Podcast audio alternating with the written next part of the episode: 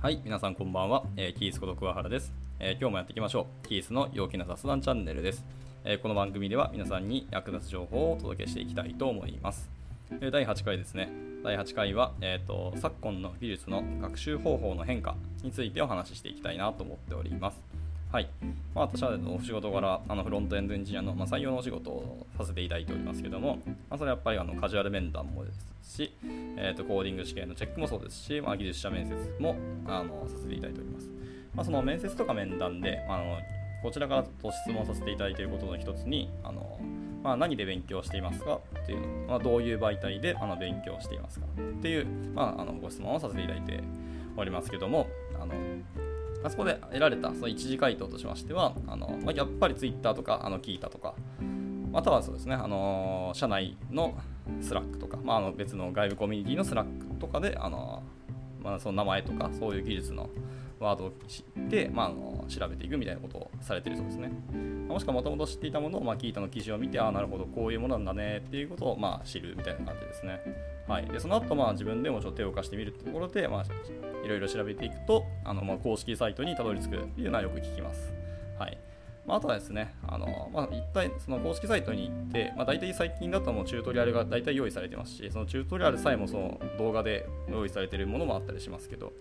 でそこでまあ触りを知ったところで、じゃあ実際アプリを作ってみるとか、何か手を貸してみようというところで、あのオンライン学習サービスとかあったりとか、あと動画サービスですね、はい、でも学んでいるっていうこう事例が本当に増えているなと思っていて、でその増えている事例の対象としてはやっぱりあの学生さんですね、まあ、特にその新卒採用の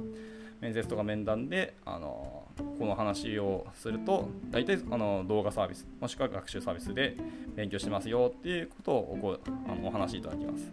まあ、具体的にはあのプロゲートとか、あとはユーデミーとか、まあ、いうサービスを使っていることが多いですね。はいまあ、最近やっぱりそのユーデミーっていうワードは本当に増えてきましたね。逆にも僕らの時代だとなんかドットインストールっていうか、ものを使っていたりすることもあったんですけども、はい。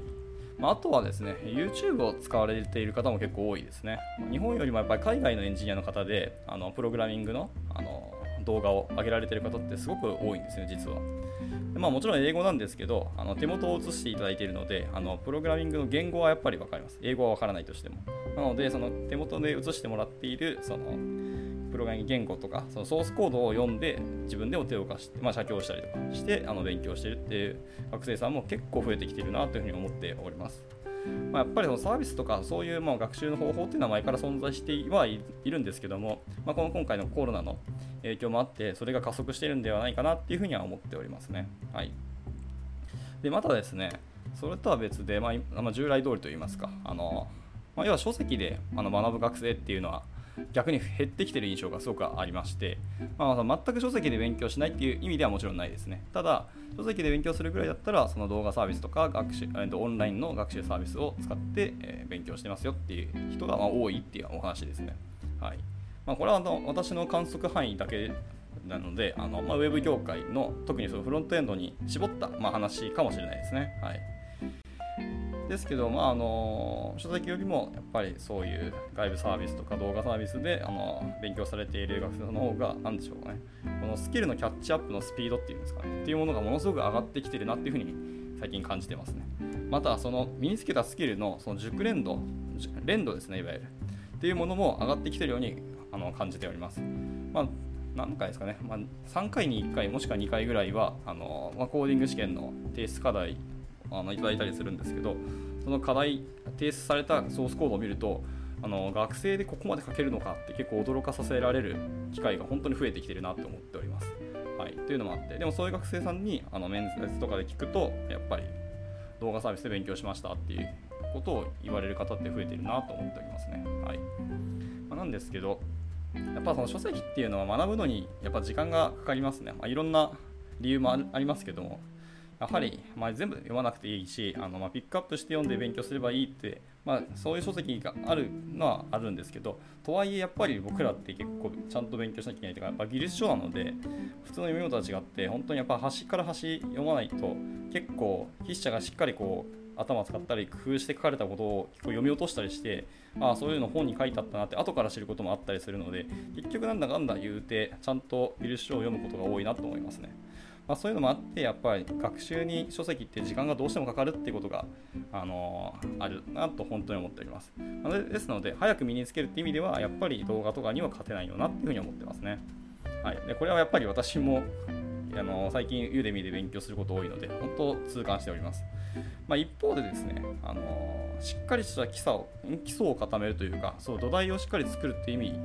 もそうですしその勉強したいと思ってるものの、え、対象を深く理解するっていう意味ではやっぱり書籍には勝てないとも思っていますね。はいまあ、やっぱり私も腰据えて何か一つ学ぶってなったらその学びたいものに対するあの書籍をひたすらネットで探しまして、まあ、大体 Amazon ですけどであのレビューのコメントとかを読んであこの書籍で学ぼうっていうふうに決めたらやっぱそれを買って勉強するようにしていますね。まあ、もしそういう書籍がなければあの本当にがっつりそういうことを書いているブログを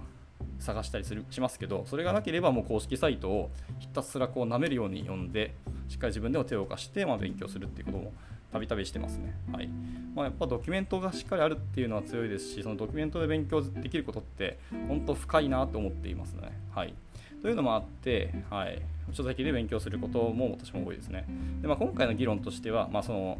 そうなんですか？学習サービスとか動画サービスの方がいいか？逆にその書籍の方があの優れているか、まあ、そういうことを議論したいんではなくて、まあ、今までの勉強とは違ってもそういう動画サービスとか、まあ、YouTube みたいなのとか Udemy もそうですけどそういうサービスがもう学習の選択肢の一つとしても全然あり得るしあの思った以上にそれのあのそういうサービスでの学習の、まあ、プロセスとか仕組みっていうのももう確立してきているなってことが、まあ、今日は言いたかったなっていうお話になります。まあ、もちろんあの状況状況によってどちらの学び方をするかっていうのはあの選択していただければと思います。まあ、早くキャッチアップしてすぐスキルをあの現場で使わなきゃいけないってなるんだったらその動画の方が絶対に早いと思いますしいや僕はこれをちゃんと自分の強みにしていきたいししっかりした武器にしていきたいっていうのがあればその書籍で勉強する方がやっぱりいいなと思いますので、まあ、その目的に応じて学び方を変えていけたらいいんじゃないかなっていうふうに思って、まあ、今日はお話をさせていただきました。はい、という感じで今日の収録は以上となります。また何かあの話してほしいこととか、また、えー、と聞いてみたいことありましたら、えー、とコメント等いただけますとすごく嬉しいので応募お待ちしております。では、えー、とこれで以上となります。バイバイ。